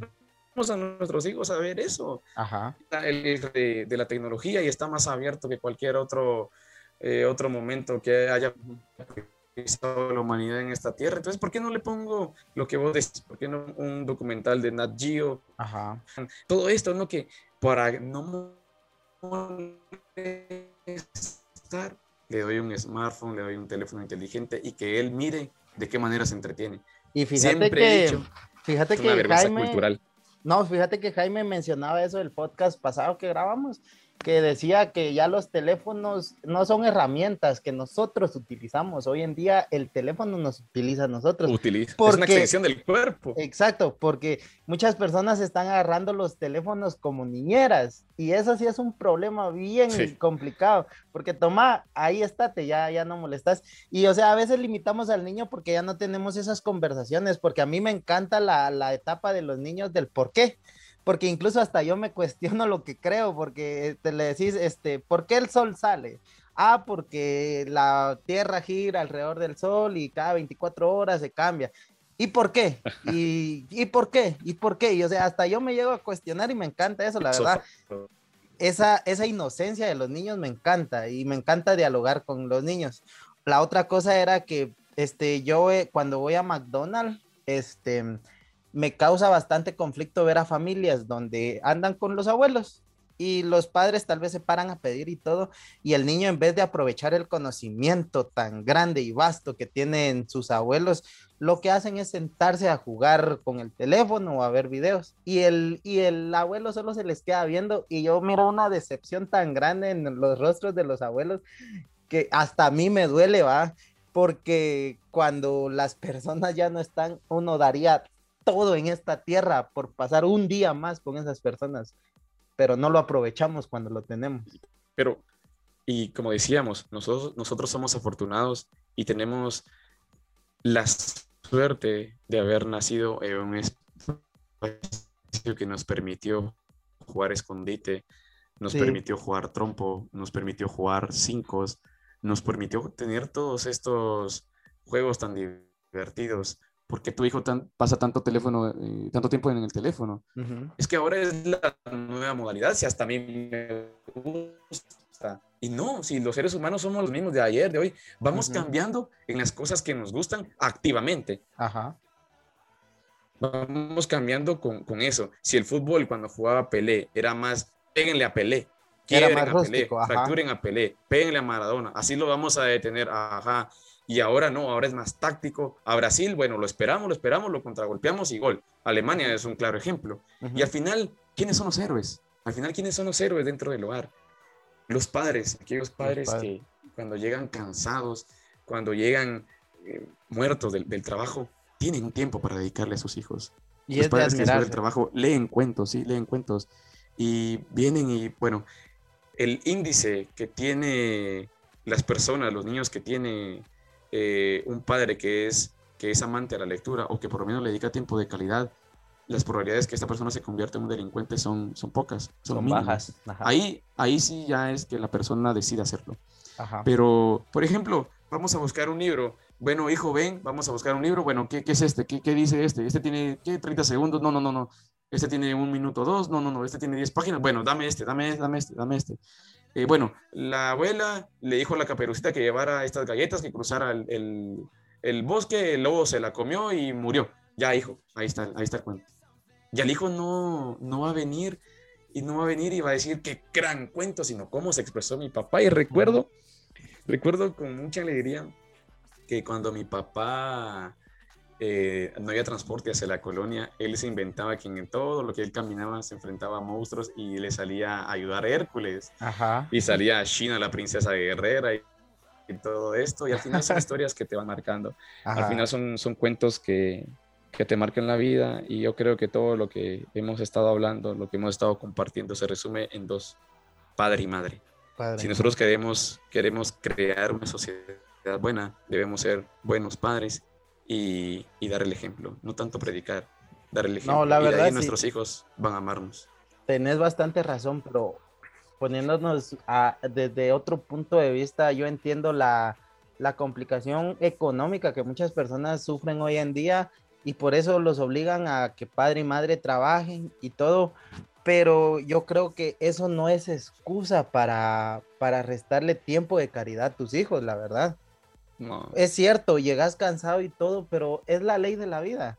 Y tu recompensa, y fíjate que a mí me pasa con mi sobrina, porque para empezar no tengo hijos, pero tengo una sobrina muy linda que cuando llego es como que ya veniste, me abraza y todo eso, o sea, trato de platicar con ella, porque como te decía, o sea, a veces los niños quieren contarte algo y si ellos este, perciben que no les estás poniendo atención, aunque no les digas nada, los estás golpeando psicológicamente, la verdad. Y ahí es donde empiezan los niños a retraerse un montón, porque he hablado con niños, ¿qué te digo?, de siete años, y te sostienen una plática tan coherente y razonable que vos decís, y qué increíble va cómo se desenvuelve este niño. Porque ellos tienen la cultura de platicar con las personas. Y si no le, y si les da duda algo, como a todo niño, te preguntan, ¿qué significa eso? Pues. Y ahí es donde uno tiene que, que, o sea, guiarlos en, buen camino, la verdad. Sí, todo se resume en eso. y la buena suerte, la buena suerte debe ser compartida. Sí. Como, como te repito, si nosotros tenemos el privilegio de haber nacido en un lugar que tenemos algunas posibilidades, también debe ser obligación nosotros de compartirla a las personas que no.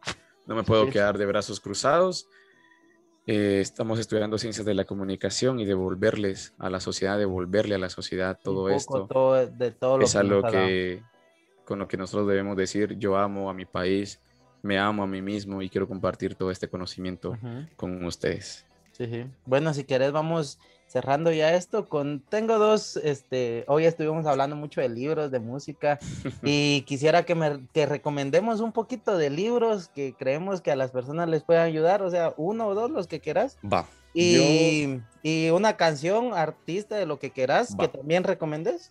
Perfecto. Voy a empezar con los libros, los Dale. que considero de que deberían de ser obligatorios en, la, en los grados básicos son, número uno, La Patria del Criollo, número Uf. dos, Venas Abiertas de América Latina, Ah, la gran. y número tres, la tesis tan linda de, Mile- de Miguel Ángel Asturias, El Indio en la Sociedad. Si Permitime, decís, permitime, para que la gente no piense que nosotros somos de esa gente que solo dice que lee, pero no lo hace.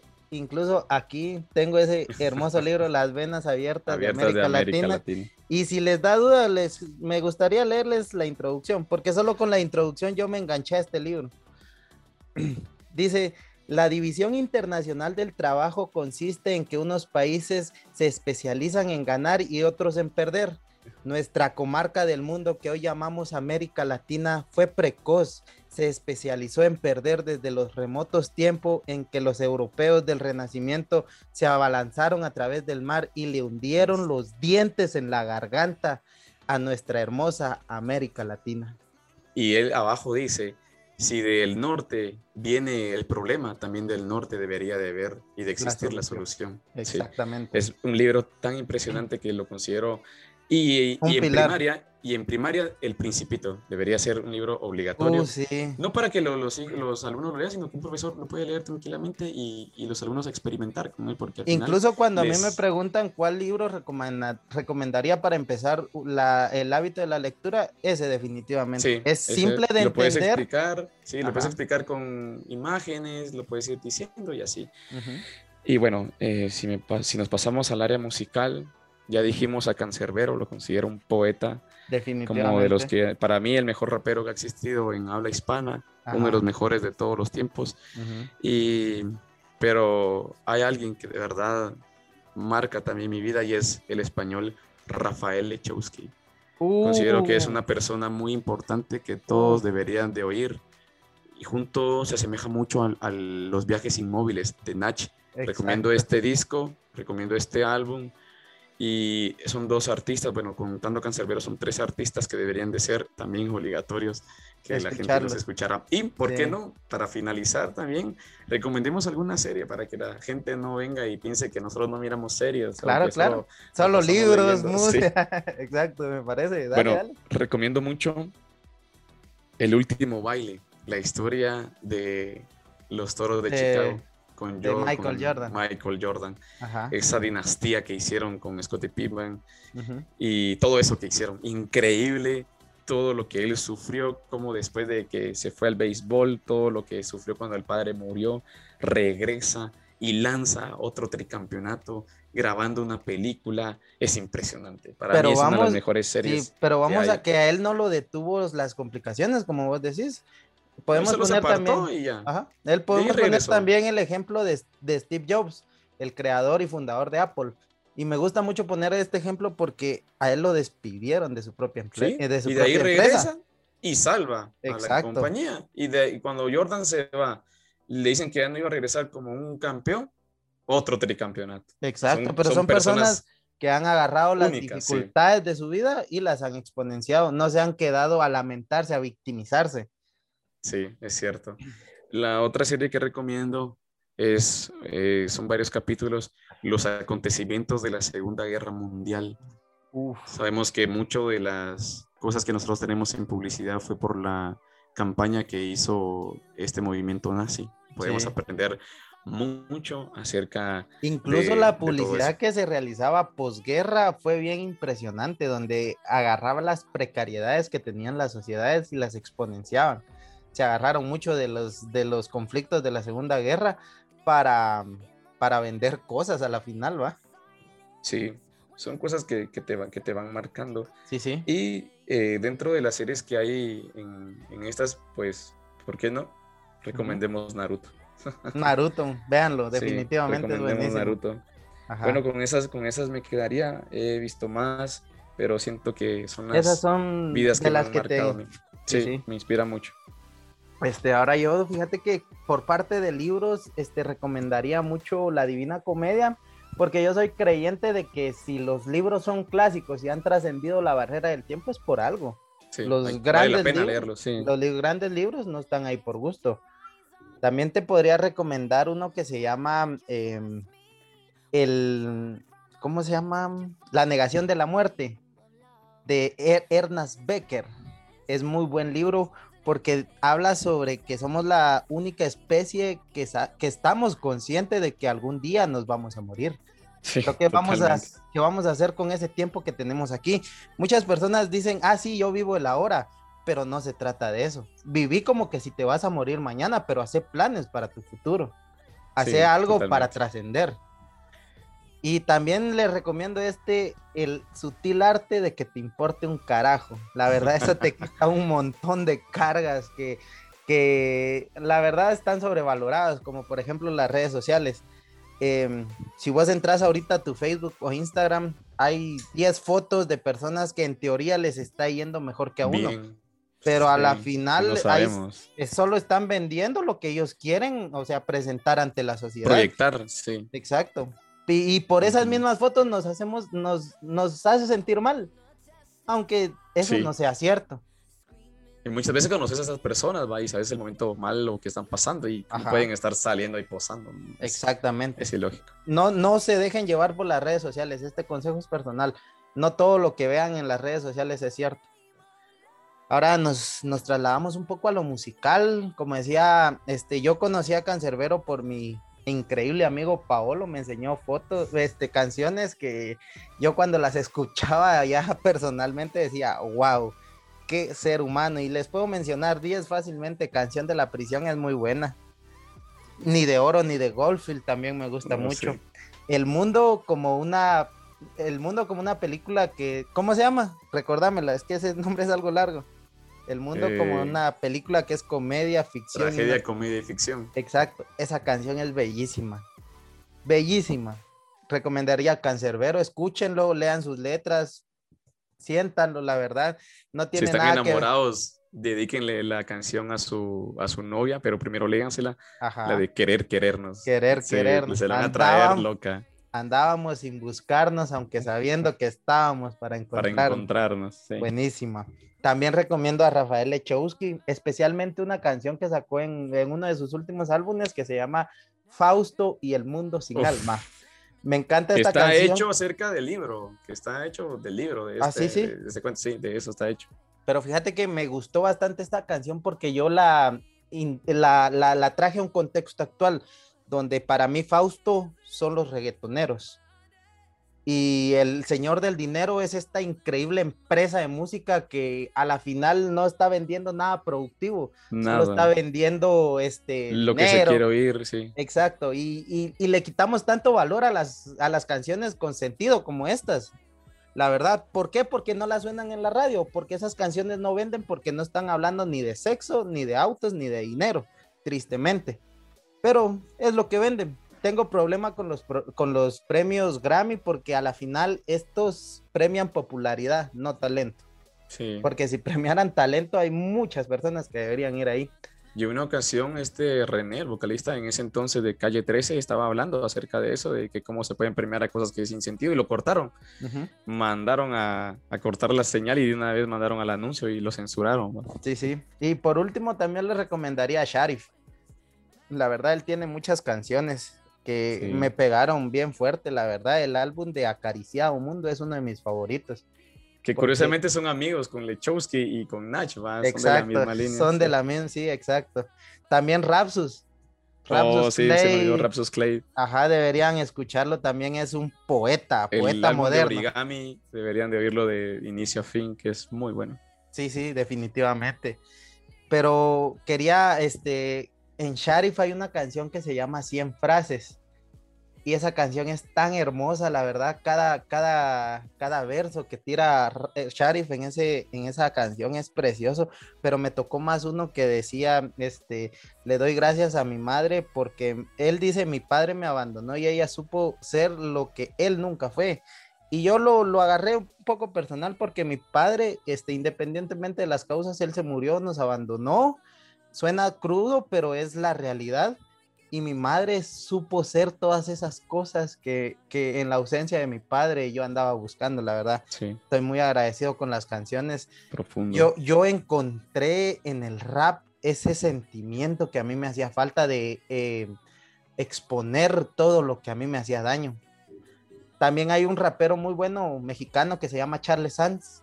Y me gusta su estilo porque él no canta sobre drogas, sobre gángster y cosas por el estilo. Él es un más un un rapero desenamorado, porque sus canciones son mucho de desamor y me gustan porque lo descubrí en un momento muy complicado de mi vida. Y hay una canción que se llama Si nunca va a amanecer. Se las recomiendo, escúchenla, buenísima. Y por último, series. Vamos a ver. Hay una que se llama Define Ones, que es la historia de este rapero Dr. Dre, de cómo inició en el mundo de, del rap con Jay-Z, también estaba Ice, Ice Cube. Cube. Exacto, Ice Cube. Incluso que tienen película de Compton, ¿va? Está en Netflix también, que la deben Exacto. de ver muy buena, el- los inicios del rap. del rap y cómo esta sociedad afroamericana fue tan golpeada en ese entonces, ajá, y hablaban mucho do- sobre este violencia policial, sobre drogas, sobre atracos, porque era la realidad que ellos estaban viviendo en ese en ese entonces. Me gusta mucho este documental de Define Ones porque este Dr. Dre va contando sobre las, las promesas que él va descubri- descubriendo. Y para los que no sabían, Dr. Dre es el productor favorito de un gran rapero que se llama Eminem. Y me encanta esta historia porque Eminem llegó a un contexto donde era predominado por personas afroamericanas y le siendo dijeron, blanco. y le dijeron, ¿cómo vos, un chico blanco de ojos azules, querés venir a cantar rap a A nuestro mundo? nosotros. sí. a nuestro mundo. Y a pesar de eso, miren dónde está Eminem hoy. O sea, no hay limitaciones. A eso quiero llegar. Deberían verlo, es increíble. Y hay otro que se llama Be- Beginning Champion, se llama, donde analiza a las siete selecciones más ganadoras de los mundiales. Y decían que la, la forma de juego de una selección se, es, es un reflejo de su sociedad. ¿Por qué? Porque vemos a estos italianos defensivos y no lo, lo podemos comparar con el Imperio Romano. Ese, ese ejército tan increíble que tenían ellos es ver jugar hoy a la selección italiana, el famoso Catenacho. Es increíble. También habla de Alemania, de cómo después de la guerra mundial ellos siguieron luchando, se levantaron a pesar de eso y se puede ver reflejado en su juego, porque el partido no se acaba hasta que pita el árbitro, dicen los alemanes, y han ganado partidos en, más de los 90 minutos. También habla sobre el tiki-taka de España, que es muy lindo porque decía que este, el entrenador de, de España, antes de Vicente del Bosque, no recuerdo el nombre, pero él, él les decía que ninguno de sus jugadores, ni Xavi Alonso, ni Xavi Hernández, ni Iniesta, eran corpulentos, eran grandes en comparaciones a otras selecciones como la alemana, como los italianos. Y él decía, si ustedes no le van a ganar en cuerpo a esas personas, agarren la pelota, pónganla al piso y que ellos corran detrás de nosotros. Y así fue como ganaron el Mundial de Sudáfrica 2010, poniendo a correr a todas las selecciones detrás de ellos. Eso recomendaría yo. Deberían verlo. Y nada, con esto terminamos, Paolo. Un gustazo haber charlado con vos, la verdad. Estoy bien contento, agradecido porque hayas aceptado la invitación. Gracias por hacerme parte de tu proyecto. Gracias porque podemos, a pesar de que esta pandemia nos ha hecho distanciarnos presencialmente, no nos hemos visto en mucho tiempo, pero a través de, de este medio de comunicación, a través de este medio tan lindo que es la radio, pudimos compartir un programa que esperamos que ayuden a muchas personas. Nosotros somos formadores, sí. Y voy a cerrar con esto que al inicio yo cité varias eh, frases y el libro por excelencia para mí es la Biblia. Así que yo es cosa muy personal, no estoy diciendo que sea mejor que otros, pero para mí sí, sí es algo muy importante que ustedes pueden leer. Así que Y no sé si te recordás una vez que nos dijo Yancos que si querían leer la Biblia y no tenían mucho conocimiento, lean los salmos.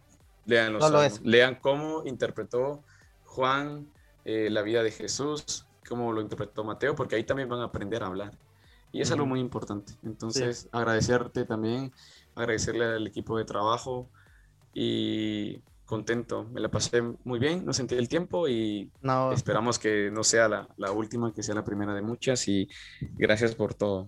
definitivamente, Paolo, gracias. Como te había dicho, sos un ser humano que admiro porque a pesar de tus adversidades has salido adelante a un semestre de ser licenciado en ciencias de la comunicación y déjame felicitarte tanto por eso Gracias. como, como por el hecho de que ya sos locutor profesional. Sos un ejemplo a seguir, la verdad. Te admiro, te quiero un montón. Esto no es un secreto para nadie. Te considero uno de mis hermanos. Y quería contar esto porque la forma en que yo conocí a este increíble, este increíble ser humano fue bien curiosa. Porque fue una vez que yo me enfermé en la universidad. Yo tenía algo Sí. que se llamaba reflujo, reflujo gástrico. Y esto ya había tocado mis pulmones.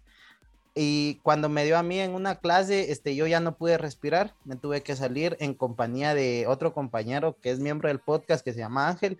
Este, salimos y mm, Ángel al primero que llamó esto no fue casualidad, esto fue destino, sigo creyendo eso. Le dice, Paolo, Randy se está muriendo, Sí. venite. Y no nos hablábamos, no era que teníamos No. una conversación o una amistad tan, tan unida. Incluso, que- incluso a mí Pablo me daba miedo antes porque era bien agresivo, lo admito. Pero él salió junto con Ángel, me auxiliaron esa vez, que como hasta hoy en día estoy agradecido con ellos. A partir de eso nació una amistad súper linda y nada, agradecido con Dios por darme la oportunidad de conocer a personas como estas. Y nada, estuvo lindo el podcast, la verdad. Espero que las personas escuchen nuestras recomendaciones y si quieren platicar de esto, saben que nos pueden escribir al, al Instagram del programa que es arroba aire.podcast.gt o al Facebook que es airegt. Sin nada más que agregar, Paolo, un gustazo hermano, un abrazo a la distancia y espero verte pronto. Eso esperamos todos. Gracias a todos por escucharnos y paz. Bye, pásenla bien amigos, nos vemos la siguiente semana.